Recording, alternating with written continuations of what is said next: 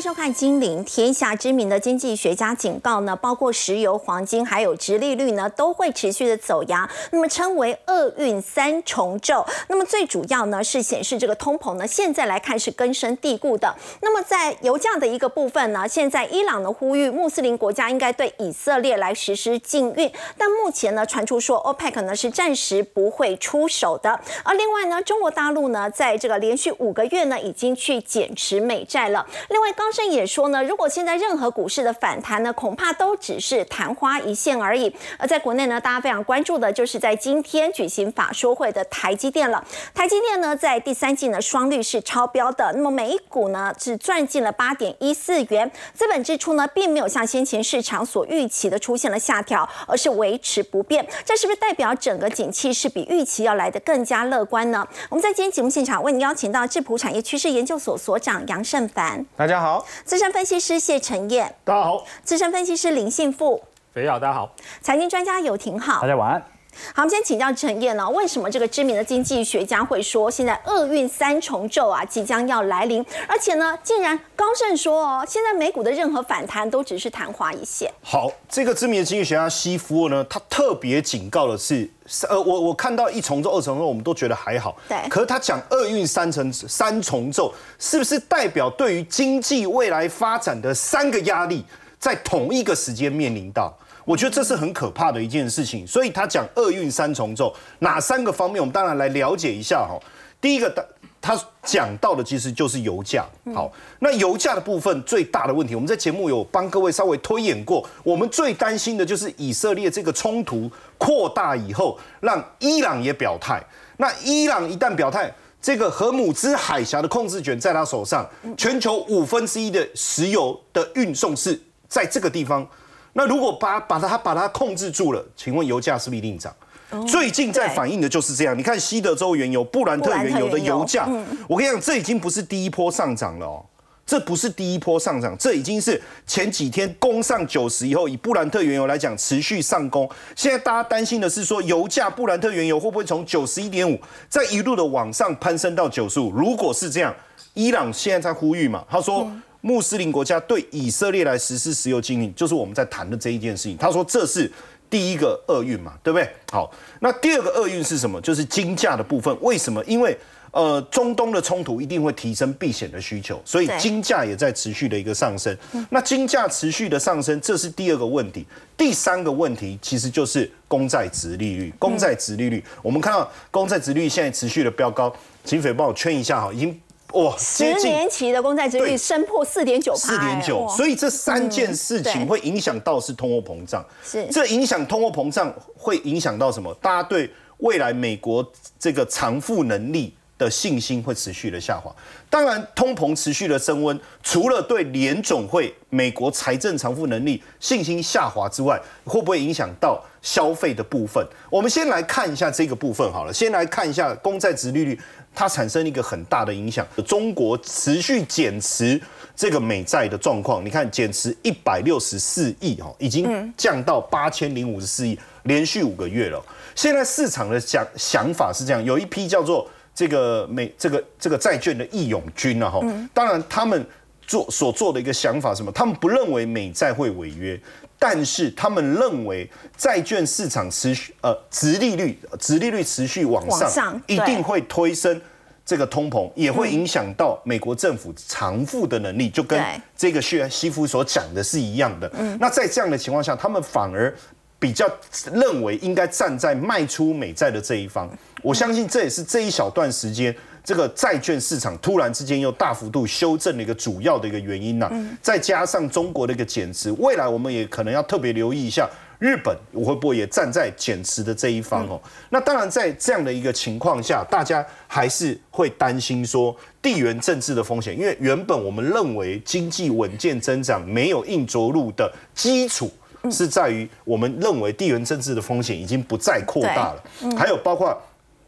通膨的问题也和缓了，可是没想到现阶段来讲，中东的地缘政治风险如果升温的话，不止地缘政治风险的问题，还有通膨的问题。所以高盛特别提到这个部分会对于经济成长一定会带来影响，二运三重奏，不是气死三重奏，是二运三重奏。这三重奏会不会影响到经济成长的力道？哦，还尤其是现阶段大家认为经济表现不错，所带来股票的一个上涨。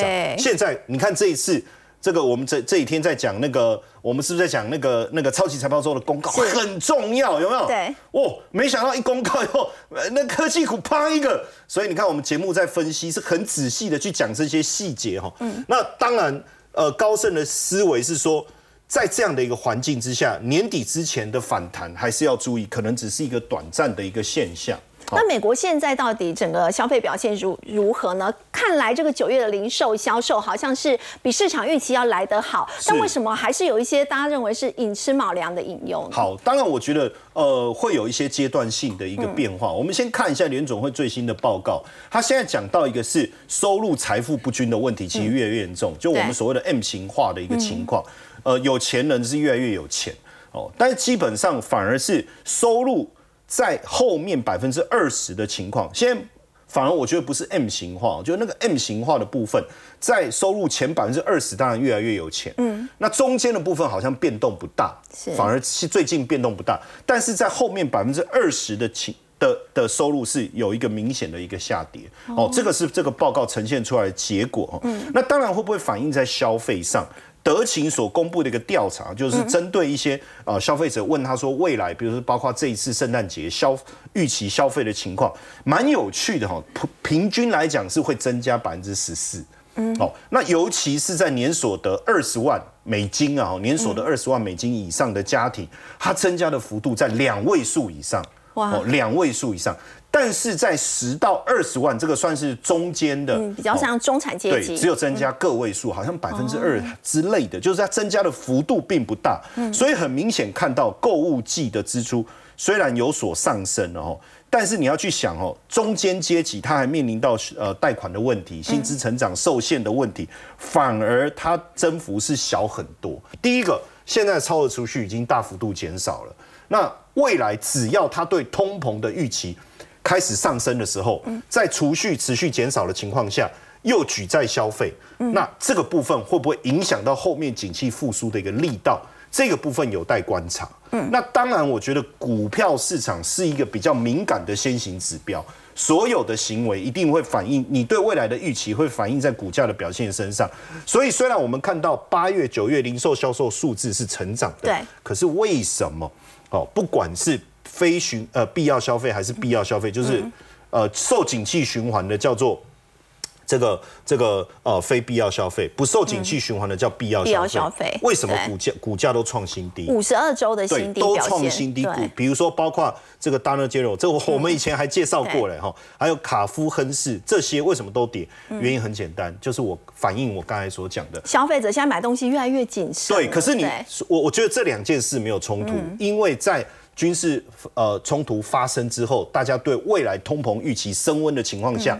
一定又会开始调整它的销售数字，所以等到第三季、第呃第四季的销售数数字出来的时候，我们可能就可以看到反映现在股市下跌的一个情况。好，刚刚陈先生我们看到呢，现在在美国的一个部分呢，通膨呢似乎呢依旧有它的这个僵固性，那么反映在这个零售的销售数字呢，还有现在高盛对于接下来的这个股市表现呢是比较偏向悲观的。那我们说到呢，在今天盘前呢，其实台积电 ADR 的部分呢是已经上涨了。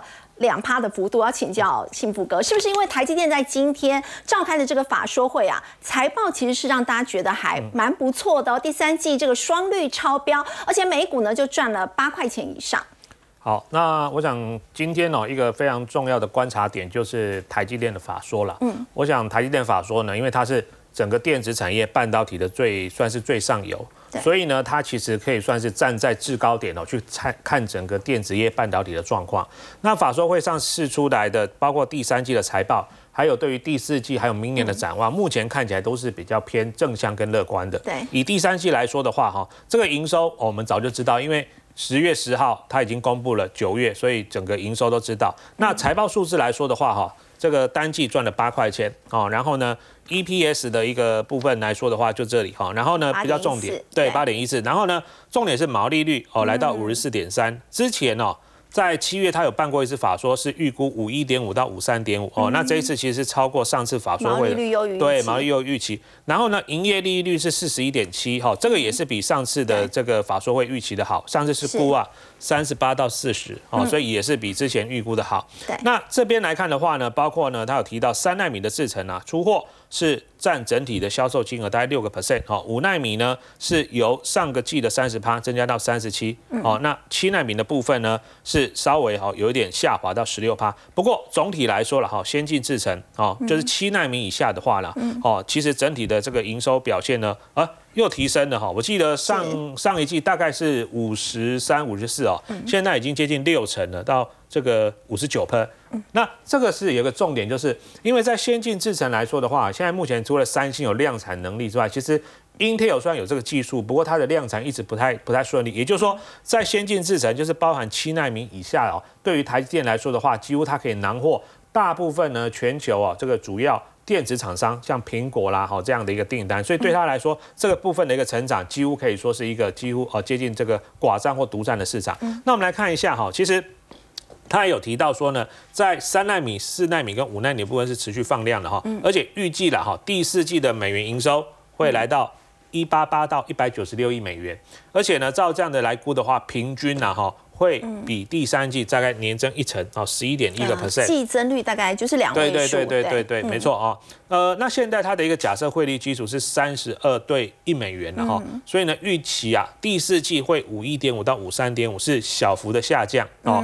然后呢，营业利率是三九点五到四一点五，也是小幅下降。那我觉得这个大家也不用太过担心，因为其实第三季哈这个财报会好预期，蛮大一个关键因素是汇率。嗯哦，我们第三季台币是贬值的，对，所以呢，在毛利率跟营业利率的部分呢，是比之前哦七月份法说会说的好。可是换句话来说，如果台币呢在第四季哦，台积电先预估大概就是三十二块左右的话，这代表一个非常重要的意思，就是新台币不会再出现。比较强的、比较大幅度的贬值，那这个其实对于外资哦就不会一路一路一路的卖超台股，也是有一个比较偏正面，所以大家不要把一件事情就是很单纯的看坏它，有时候它是一体两面的哦，它一体两面。那我们看下一章哈，其实我觉得在台积电这一次法说会试出来，还有一个重点就是什么？资本支出。原本大家在这个法说会之前都觉得资本支出应该会下调，没有想到是维持不变。哎，对，维持不变哦，还是。保持在三百二十亿左右哈，对。那因为主要原因就是因为 AI 需求强劲了哈，还有包括像智慧型手机啦，对，哦，个人电脑啊这些哦，持续的往先进制程来去做迈进哦。那资本支出的部分大概百分之七十会用在所谓的先进哦制程的一个技术了哈，甚至包括像先进封装等等哈。那总裁魏哲嘉也表示了哈，他认为呢，整体的半导体哦。人家问他说何时复苏，他说已经有看到一些哈复苏的迹象哦，特别是像这两年表现比较差的 PC 跟手机，已经对这点让大家觉得还蛮意外。他看好的是有看到复苏迹象是 PC 跟手机哦，对，因为本来 AI 就是从无到有嘛，所以它成长性非常大。那这两年呢，拖累全球半导体的或电子产业就是什么？之前手机还有 NBPC 的库存太高了，大概从二零二二年第一季开始哈，这个整体的一个销售状况就明显的下滑。那调整调整调整，哎，调整了一年半，接近两年，现在已经看到了库存慢慢见底，所以总裁魏哲嘉才会说呢，看到了 PC 手机哦，已经出现了一些所谓复苏的迹象。那我想台积电的部分呢，在公布了它的一个这个第三季财报之后，其实它呃，我们看到盘后的这个期指是上涨，甚至包括像 ADR 也都有稍微反应往下。那我们来看下一章哦，那从其实台积电它的法说会上啊，有时候可以试出非常多重要的讯息，就是说。不是只看台积电哦，当然台积电很重要，没有错了哈。但是呢，我们可以从台积电里面释出的讯息去找寻一些相关的个股或相关的产业。他有提到第四季营收季增一成嘛？那其他的半导体类股还有哪一些有可能会被带动？哦，有有的哈。其实哦，他有提到说呢，这一次我们刚刚前面看手机，还有 NBPC 都已经开始复苏了。是，这刚好是这两年呢相关的供应链哈。受伤或者说呢调整比较严重的一个产业，那我们这边来看哦，这边有帮大家举例，就是说呢，包括呢像什么营运商持续的推动五 G，还有二零二三年呢整个市场规模达一百七十亿哦。那我们这边给大家看的就是大概就是今年来说跟 AI 比较没有关系的股票。我们知道今年呢五月、六月、七月，只要沾上 AI 的都大涨特涨。可是这些呢，它并不是 AI 的股票，反而是跟消费型电子比较有关系的哦。消费型电子像联发科哦，它出手机晶片的哦。最近你可以发现，哎，好像联发科的股价还蛮强的。对。所以手机市场的复苏嘛，联发科也会受惠。那瑞昱是做这个网通晶片的哦，还有翼龙，这个是跟笔电相关的，伟学电也消费电子蛮多，还有原相。那你可以发现哦，我们用一个概念就是说呢。以第二季来看，它库存有没有开始明显的下降？哦，你可以发现呢，这边我们以联发科来说的话，它第二季的库存是六百一十亿，第一季呢是接近七百亿，哎，所以已经有降下来了。那有降下，我们就给它打个勾，哦，打个勾。然后呢，瑞昱也一样，本来从第一季的两百亿左右降到一百八十五，哦，它一龙呢从十四亿降到十二亿，伟全电从三十三亿降到二十八亿，哦，那原相呢是从八点六降到七点九。啊，所以当季的存货都是在下降。对对对对，这代表库存在开始慢慢的消化。那我们就来看说，这样库存消化的情况之下，有没有一些公司它的拉货动能已经开始恢复了？就是我们除了看存货的下降之外，我们也看它营收是不是有开始恢复动能。比如说，像我们就以九月份来看的话，哦，动能比较强的年月双增的，比如说像翼龙，哦，它月增是一点二六个 percent，哎，年增率跳到三十四趴。然后呢，这边还有原相，哈，这个是做。呃，滑鼠哦，像我们买电脑啦，哦，或者说是不管桌机或者是笔电，都会附一个滑鼠嘛。它做这个滑鼠晶片，全球最大的哈，所以你会发现，哎，月增九趴哦，年增率哇，一下跳到了五成哦，跳到五成，那库存也都有消化，所以你可以发现哦，这一些所谓的跟消费型电子比较有关的，在上一波就是五月、六月、七月 AI 股大涨的时候，其实他们都只能在那边坐冷板凳。因为都没有人看它，因为它跟 AI 比较没有关系。可是呢，反倒是最近呢，AI 的股票震荡非常大的时候，这一些呢库存已经有开始慢慢消化了，而且呢，它的营收哎很明显的，我们刚刚看到手机啦、NBPC 啦，哦，整个景气已经从谷顶开始循环上来。你可以发现哦，最近我们来看它的股价哈，你看像翼龙，好，翼龙做的东西呢，你可以发现它现在股价就慢慢慢慢爬起来了。哦，现在在高档震荡，它做的就是我们什么？如果大家回去看了，你手上如果说有那个 notebook。下面会有一个小小块四方形的那个叫 Touch Pad 的那一块啊，那个那个小小的一个触控的一个区块，里面那个 IC 呢就是翼龙做的哦，所以呢 NB PC 哦，呃特别是 NB 的部分卖得好，其实对它的这个营收跟获利开始回温有非常好的帮助。那原相我们刚刚讲过了哈，它主要是做那个滑鼠里面的这个 IC 哦，所以当整个 PC 的市场开始回温，那你买一台电脑，不管是买桌机啦哦，买 notebook。坦白说，它也要付一个滑鼠给你嘛，哦，所以整个滑鼠的部分，它的拉货动能就会开始。所以你可以发现，最近这几天，哎，大盘震荡很大哦，可是呢，哎，它居然还在接近前高附近哦。对，这个位置点在对对对，所以我们可以从台积电的这一次的这个法说会里面看到哈，除了原本就是 AI 是这这两年强劲的一个新的题材之外。那沉寂了一年半，哦，沉寂了一年多的这个消费型电子，甚至从手机啦、NVPC 都开始复苏，所以我觉得我们可以慢慢去看这些呢，可能目前位阶比较低，但是呢，成长的动能又开始慢慢从谷底回升的。对于我们接下来的选股，我我建议大家可以从这个方向去看了，不一定说涨多的 AI 才是今年的主轴，其他的股票其实现在开始也慢慢有加温的味道了。好，刚幸福哥带我们看到，从今天台积电的法说呢，其实是优于市场预期，那么也凸显出呢，现在已经沉寂很久的，包括。这个 PC 啊等等，这个消费性电子呢，也都可以开始去嗅到复苏的味道。不过这个礼拜，当然市场关注的焦点呢，就是美国的这个科技财报，以及国内刚刚我们所提到的这个台积电的法说。要请教挺好，台积电法说，大家当然非常关注的就是资本支出嘛。那么这这一次这个资本支出维持不变哦，是不是？跌破大家的眼镜哦，是其实的景气应该是比大家想的还要更加乐观一点呢。对啊，从短期上来看哦，资本支出维持没有变，那某种程度它可能还是会拖累整体，不管是毛利率或者是公司获利的进度嘛。毕竟资本支出就是你的成本，所以短期上来看，如果全球的景气大环境不好，但是你的成本没有变，大家都在下调资本支出。我们看美国股市前五大科技股全部都在下调资本支出，大家都裁员，就只有台积电没裁员，资本支出。没变，那就说明的它的财务体质，要么就更好，要么呢就是基本上它可能短期内还是会受到一些毛利率的冲击。所以它是更好，还是会受到冲击？我会把它解释成短空长多了，也就是短空长多。短期内啊，它肯定由于成本啊居高不下，它肯定会受到一些压力。但是长期它的资本支出不变，反而奠定了长期的领先。怎么说呢？你可以观察到哦，在过去几年当中啊，二零一九年其实台积电的资本支出跟 Intel 跟神送其实没有差太多，大概都是一百五十亿美元左右啊。可是时间线来到二零年、二一年以后啊，台积电的资本支出啊，几乎都是翻倍跳上去的，一直到整个二二年，当时台积电去年的资本支出是三百六十亿美元嘛，Intel 就像加上那个以色列的补助哦，以色列有 Intel 厂嘛，然后现在。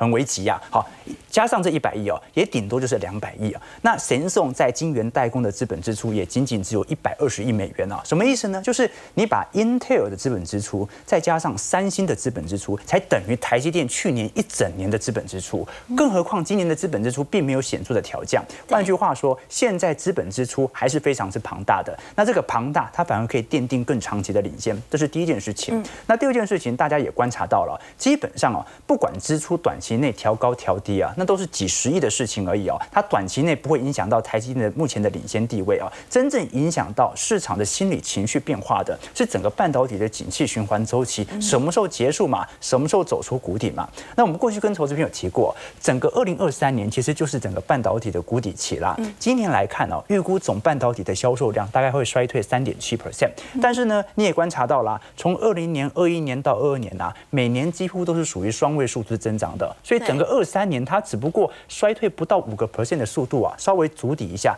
我认为二四年就会开启新一条的通道。但是呢，台积电可能也意识到这件事情啊，就是说现在对于景气的复苏啊，老实说。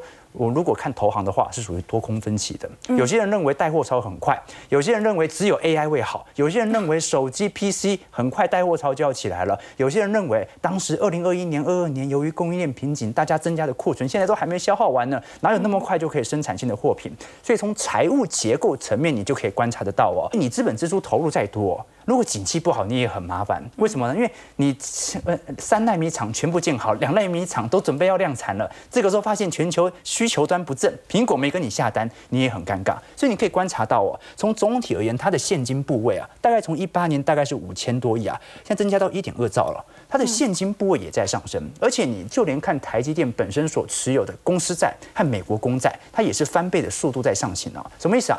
台积电自己发行公司债，它还自己去买别人的。债券来领配息，以防我随时准备要拿到现金流。正常来讲，一家科技公司它是不太需要做太多投资，它就专注本业就好了。但是为了以防有可能意外，我可能先手上持有一定的债券，短期内我及时需要流动性的话，那我马上可以调现金来进行支付。这是第二件事情。所以看得出，从财务结构上来看，它基本上是属于谨慎乐观，也不是绝对乐观。那第三点是从它的客户属性，这个是未来几周我们要观察的，它的客户好。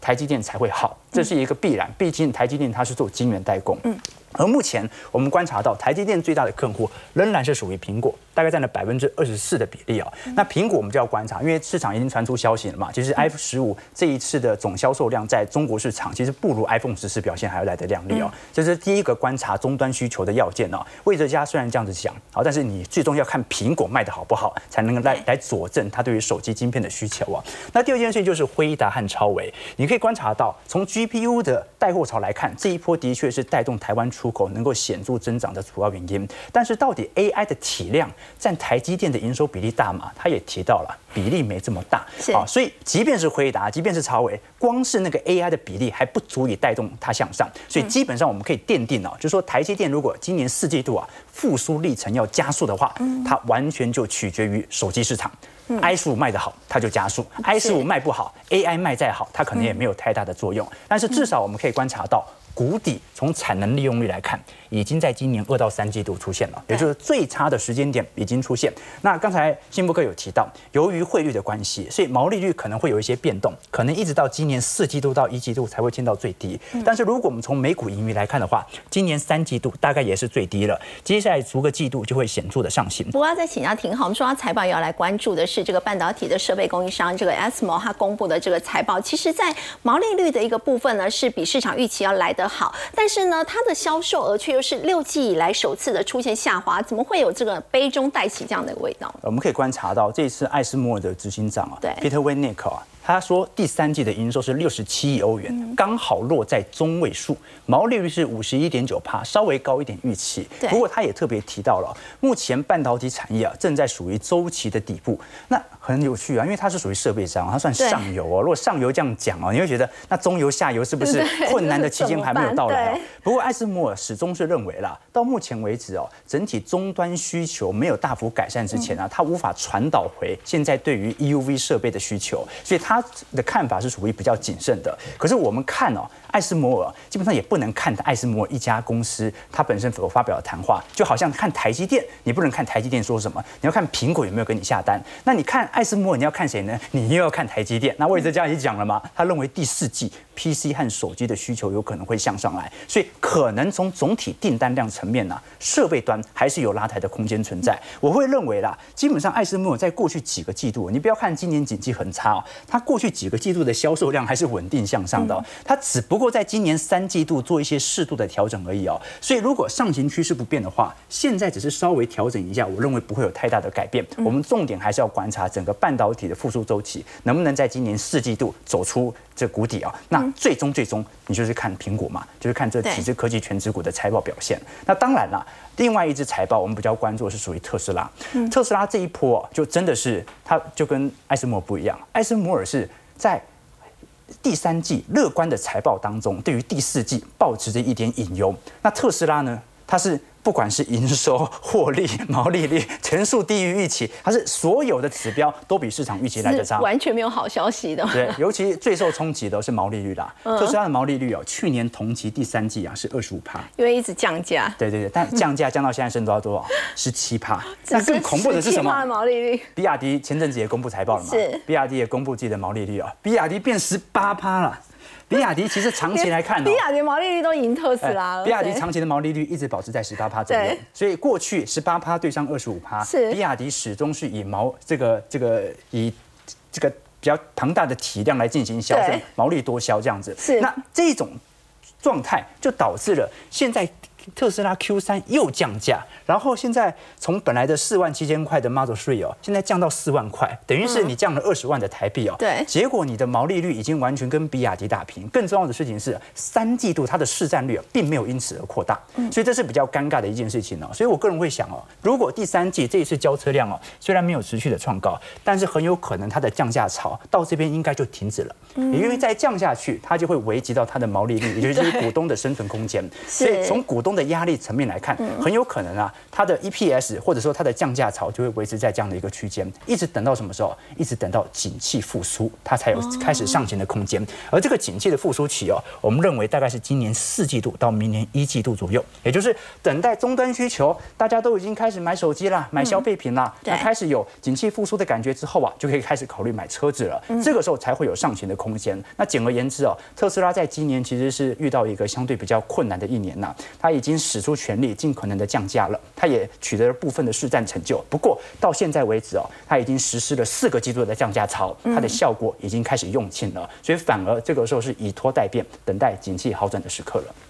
好，另外我们再来关注的是，大家说到这个呃阿兹海默症，它到底接下来会不会有这个好转的可能性呢？我们要请教 Simon 哦。我们知道像是好莱坞的这个男星布鲁斯威利，他罹患这个失智症嘛。那其实大家非常关注这个消息。过去大家觉得说失智症是没有药可以医的，现在这个情况有改变了。呃，我想现在情况是有改变，但是大家要注意，就是失智症其实大家可能觉得没有什么关系，但是大家真的，他为什么叫全民公敌？就是大家都有一些基因可能会失智症。因为像布鲁斯威利，他是本来只是觉得说，哎，怎么记忆力衰退，然后突然之间就，哎，怎么不太会讲话，一个想法都没有办法好好的表达，就变得得到了那个叫失语症。所以他是一下下之后，他就变得马上就是恶化。所以现在的话，他几乎也是吸引，所以是不可以轻忽的。对，但是不太能轻忽。然后呃，雷神首尔啊，我想大家对他比较有印象，就是他他是在拍 Netflix 影集的叫《挑战极限》的时候，去验到自己的基因。所谓的所谓的叫 Apple E4，就是 A P O E4 的基因，结果爸爸妈妈也有，啊，爸爸也有，妈妈也有，就好像我们什么地中海贫血，爸爸有，妈妈有，通常都叫我们说，哎，不要去找另外一个也有地中海，比较有可能会遗传，就是高风险族群，而且八到十倍。哦，所以呢，高于常人八到十倍，他马上吸引，想说去好好生活，不要那么拼命的去拍电影哈，所以我们也可以看得出来说。其实失智症它是一个重瓜的，但阿兹海默症是主要的失智症的原因，大概有六七成，去检验出来六七成。然后失智症呢，它大部分跟遗传有关，但呢，它跟我们的十二项的因素都有关哦，大家什么缺乏运动啊、肥胖啊，更夸张的有像第四个叫做空气污染，哦，空气污染 也有可能，也是危险因子 对，哎。还有第七个，还有社交接触比较少，还有连第七个教育程度低。哦，也会有因素，所以呢，其实大家不太能轻忽是这件事情，而且是有可能成为全抽烟也是，对，抽烟也是。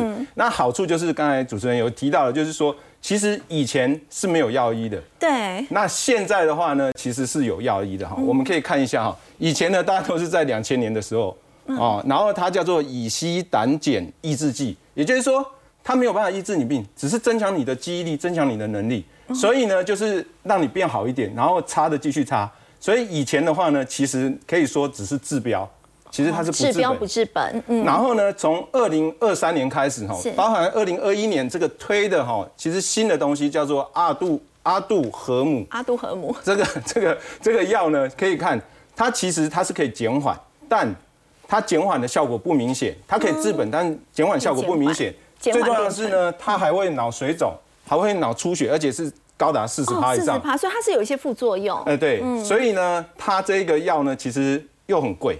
啊，对，一年 一百五十五万台币耶，所以就是又治疗效果又不好，又贵，然后风险又大，所以在二零二一年虽然隔了大概将近二十年有新的药，但但那个药不太有人在用。哦。但是呢，现在的话呢，同样的都是用所谓的淀粉样蛋白贝塔的抗体去做的新的，它的新一款的药叫做伦卡奈。伦卡奈，伦卡奈这一个的话呢，其实是真的有效减缓，所以呢，在今年已经开始就是核准，完全核准。然后呢，它也是会有所谓的脑水肿跟脑出血，但它的费用也比较便宜，所以等于它这个发生率会比较低哦，低很多，等于说它的对进化版第二版。那另外的话呢，主要是在李来这边。其实它的新药我们更寄予比较大的厚望，就是说为什么说今年年底甚至明年初就有是，它叫多奈。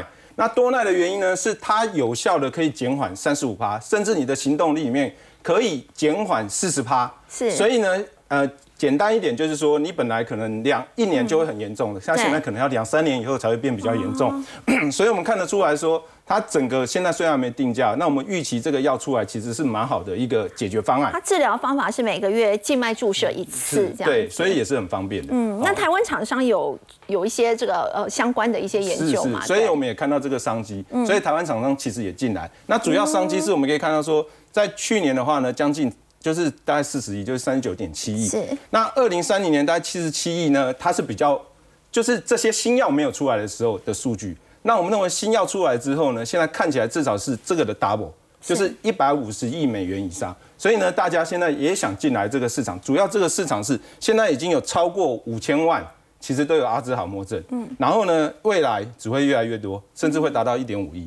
所以我们说认为说这个是一个商机，然后也是一个救人的一个一个方式。所以我们看一下台湾，其实台湾最厉害的还是在小分子。对哦，小分子在这生产的药上面。那旭富来讲的话呢，其实它的小分子其实做的不错。然后结合所谓的这叫做新加坡。他去做临床实验，嗯，那现在也过了哈，然后是要生产美国的 F，呃，就是要申请美国的 FDA，嗯，所以我们认为说在台湾的小分子这个续付其实做的还不错。另外的话呢，还有像做植物新药，植物新化大家常常可能讲一个比较那个，大家在吃姜黄哦，姜黄呢吃了以后呢，其实多少也有一些效果了哈，所以相关的所谓的美丽林好生意这边也在做，那也申请临床的一期。那这是我们在阿兹海默的一个新药的研发在做的。另外的话呢，我们像为什么雷神手有知道，就是用基因检测。嗯，那我们台湾还有做像影像检测的，哦，比如说上顶医学的影像，它用扩散式的磁振的造影技术去检测，加上 AI 去检测你的年龄跟你的失智风险，也就是你的年龄跟你的脑袋的现在很反应的是不是一致的？否则的话呢，可能可以及早。及早的话呢，可能你就工作不要那么辛苦嘛。哦，像雷神首尔，他工作不要那么辛苦，可以去做生活。那另外的话，就是像磁量生计的，它的蛋白免疫的一个所谓的磁减量，这一个也可以去验出来。所以呢，它如果验出来，大家有那个风险哦，而且如果像雷神首尔八到十倍哈，大家可能有一个就是第一个，可能要做一些大脑的训练。就是我不要透过药物的话，可以自己来做一些事是。好，所以这个台湾的像所谓的易思脑科技，它也在做这件事。哦，所以呢，在整个的大家如果觉得有一些风险哦，那可能真的都要去做检测，然后免得像那个我们知道布鲁斯威利一样，突然变得很严重。那其实造成很大的负担。其实这样的一个负担没有创造商机就说就算了，其实它一年现在是造成大概社会成本将近一点三兆美元，哇，非常的大。所以我们希望就是透过这些，包含台湾这些去开创商机的同时，也能减少社会成本的一个支出。好，我们先休息一下，稍后来关心美中芯片的禁令不断扩大，是不是现在也开始延伸到其他的一个领域了？美国是突然出手哦，所以现在有多家的这个中国的比特币矿商是面临到审查。先休息一下，稍后来关心。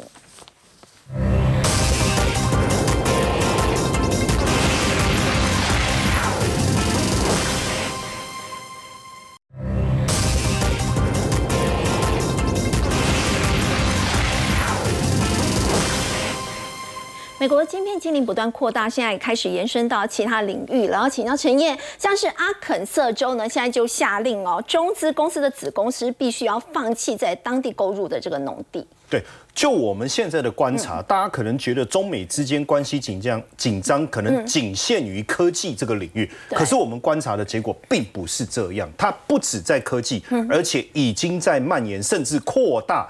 到各种传统的领域或其他跟科技无关的这个这个分这个范围哦，我们先来看一下这个阿肯色州，它算是开出了第一枪。我为什么讲开第一枪？因为它所通过的这个是，它下令哦，中国化工持有先正达。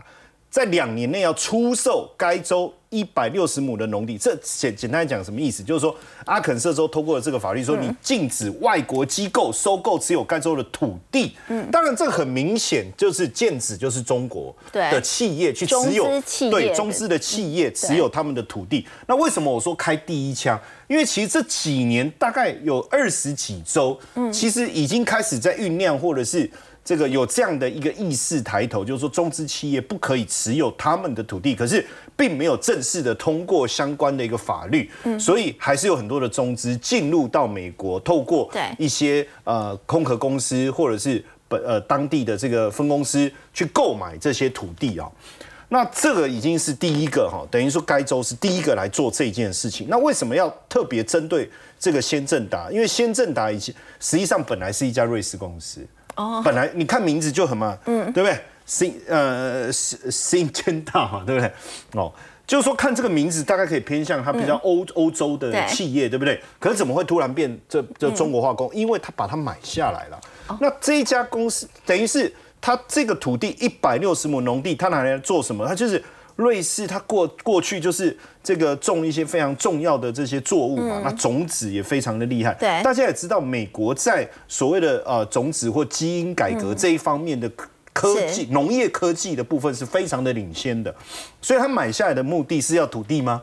当然不是嘛，他花四百三十亿买就是要这个农业技术嘛。对，那很多人说这是不是要窃取美国的研究成果？会不会我们又有一点 over？可是我跟各位讲，真的有这样的例子，过去就是 FBI，我讲 FBI 抓到一个窃贼，他要去偷那个玉米田的种子，你你吃不饱吗？你偷这个种子回家种吗？你直接偷玉米吃嘛？所以很明显就是要偷这个种子。接着在这个窃贼，因为有好几个，在他们的。这个车子里面的 GPS 跟手机里面偷听到，发现说原来是被一家公司指派，北京的农业科技公司叫他去偷那个种子，然后从爱荷华州运到伊利诺州，他们要在那个基地，就是美国的土地，因为他也买了另外一个农场，然后要去栽种，然后去观察怎么样去做鸡，再把这些农业技术可能过滤回到自己对，就回到中国。所以有没有有嘛？这是其中一个。另外一个最近深呃，大家在关注特别大的是在纽纽时的一个报道，他说阿肯色州、俄亥俄州十二个州哦有这个比特币的矿场，这个用到了多少电？一百五十万户家庭的用电。好，这个部分有多严重？你光这个下盐矿场，这个是在华尔明州哦，他说已经可以五点五万户户家庭的电力了。好，第一个问题是你用电量这么大，你有没有可能未来？这跟电厂之间高度的联系，在重要的时刻去瘫痪电厂的的运作，嗯，这是第一个。第二个，有一个共和党的参议员，他就提出来说：“哎，你都不让大家用 TikTok 了，对不对？嗯，你为什么可以让这些人进来买地？是，然后买地做什么？比特币矿场，比特币矿场用到的是什么？电脑，而这些电脑是比特大陆生产的。在二零二一年五月，他们限制比特币之前，很少公中国的企业到美国买买地做矿场，对不对？对然后因这一段之后到美国大量的成长，比特大大陆哦，它输出到美国的这些挖矿的电脑成长了五倍。嗯，哎，这很惊人，对不对？那为什么你美国不在意这些事情？那啊，他不就是买个地啊，不就挖矿吗？而且他挖的是比特币啊，我们又没有禁止比特币。可是问题是，你的比特币，第一个，你这些电脑怎么进来的啊？他们就去查比特大陆哦，跟这个中共没有关系。可是负责运送的这个企业就是官方的，而且实际上我要讲这个下岩矿场，很多的这些比特币的矿商后面的公司是谁？一查，空壳公司。好，那空壳公司是是谁持有的？哎，空壳公司。就是这这个你不觉得很吊诡吗？他们就说那个参议员也提出所以美国现在出，手要审查，当然要审查，你要禁止，而且未来它可能不只会去冲击到整个电网，甚至有没有可能透过这样的网络卖网呃网络哎，而且这个下沿的位置，我特别最后给我补充一下，这个位置有多敏感，你知道吗？它附近就是美国空军基地，可以发射导弹那个下洲际飞弹。场的附近就是美国的空军基地而且附近还有一个微软的这个资料中心，客户是谁？五角大厦。请问一下敏不敏感？所以要不要好好的注意一下？好，我们先休息一下，稍后来关心的是呢，在今年红海科技日呢，黄仁勋来担任大咖的来宾，跟红海呢未来要这个宣誓要合作 AI 工厂，那么这到底呢是什么？那么可以为红海创造哪一些的优势？先休息一下，稍后来了解。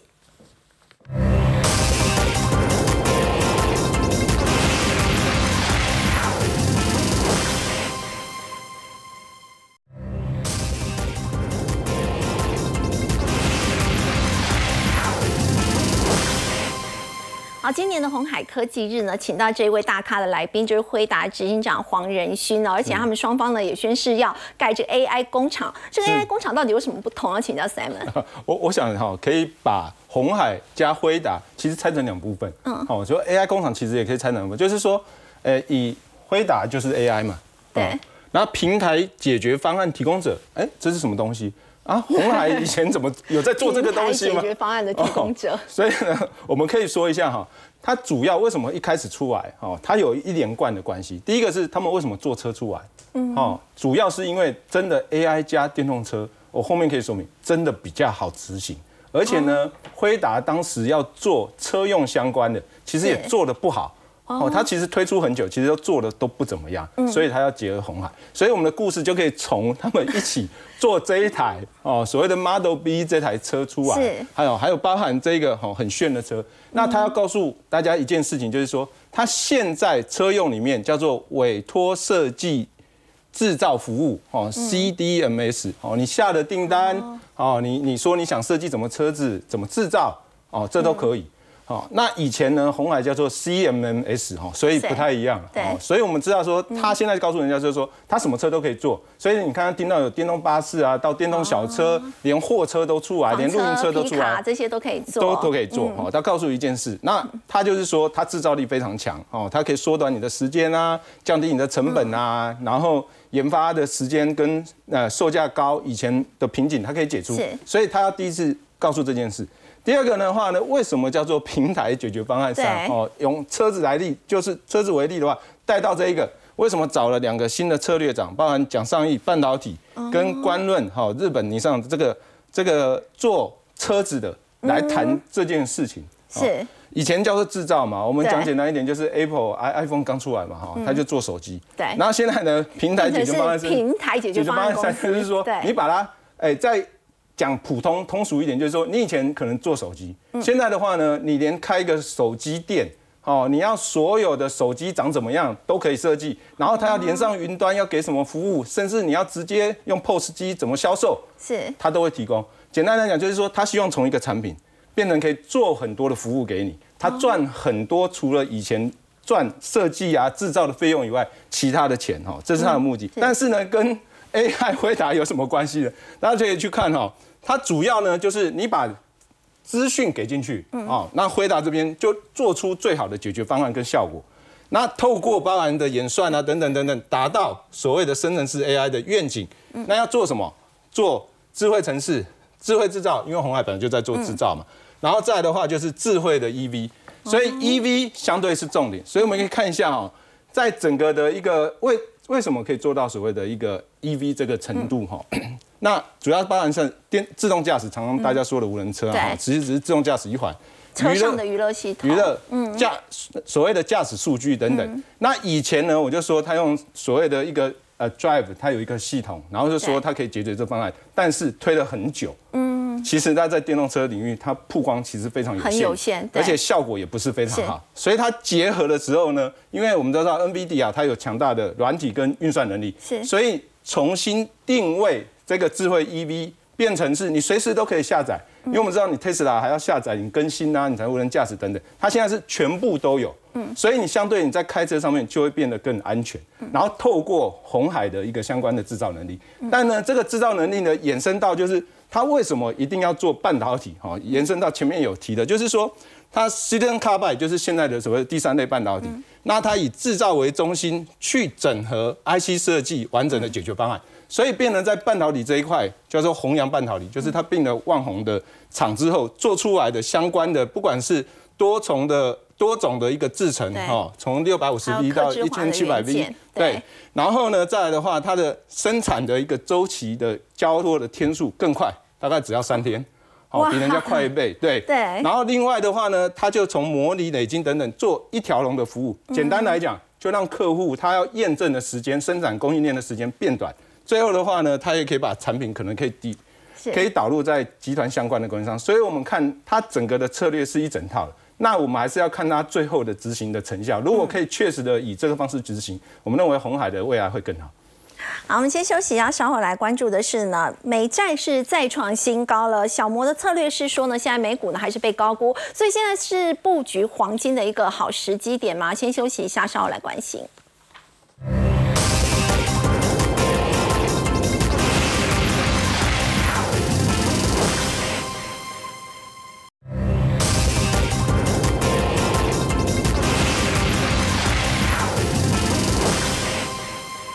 我们要请教廷浩，现在摩根大通预警说政治风险提升嘛，而且债券回撤，认为现在可以去增加黄金的配置，你认同吗？呃，黄金近期的显著上涨，你看每盎司已经冲高到一千九百五十块美元哦，它主要原因还是来自于中东的地缘政治啊，要不然非常有趣的一件事情是，正常来讲，美元的高速走升，当美国十年期公债值利率上行，大家持有美元的时候，黄金是会下跌的，因为黄金跟美元是高度反向关系啊，因为黄金是以美元计价嘛，那如果美国人美元越来越强，那黄金应该要走弱才对。对啊，但现在非常有趣的情况是，目前黄金的走升其实并不是跟美元有关，来自于现在市场的避险情绪。那美元的走升，它会不会形成到时候当中东情势瓦解之后，可能黄金的回填呢？非常有可能。为什么呢？因为美元陌生段的提升呢，过去啊通常容易在升息末半段的时候发生。比如说当时在二零二零年的时候啊。紧急降息嘛，可是你看美元反而显著的攀升。在零七年紧急降息嘛，美元显著的攀升；在两千年紧急降息啊。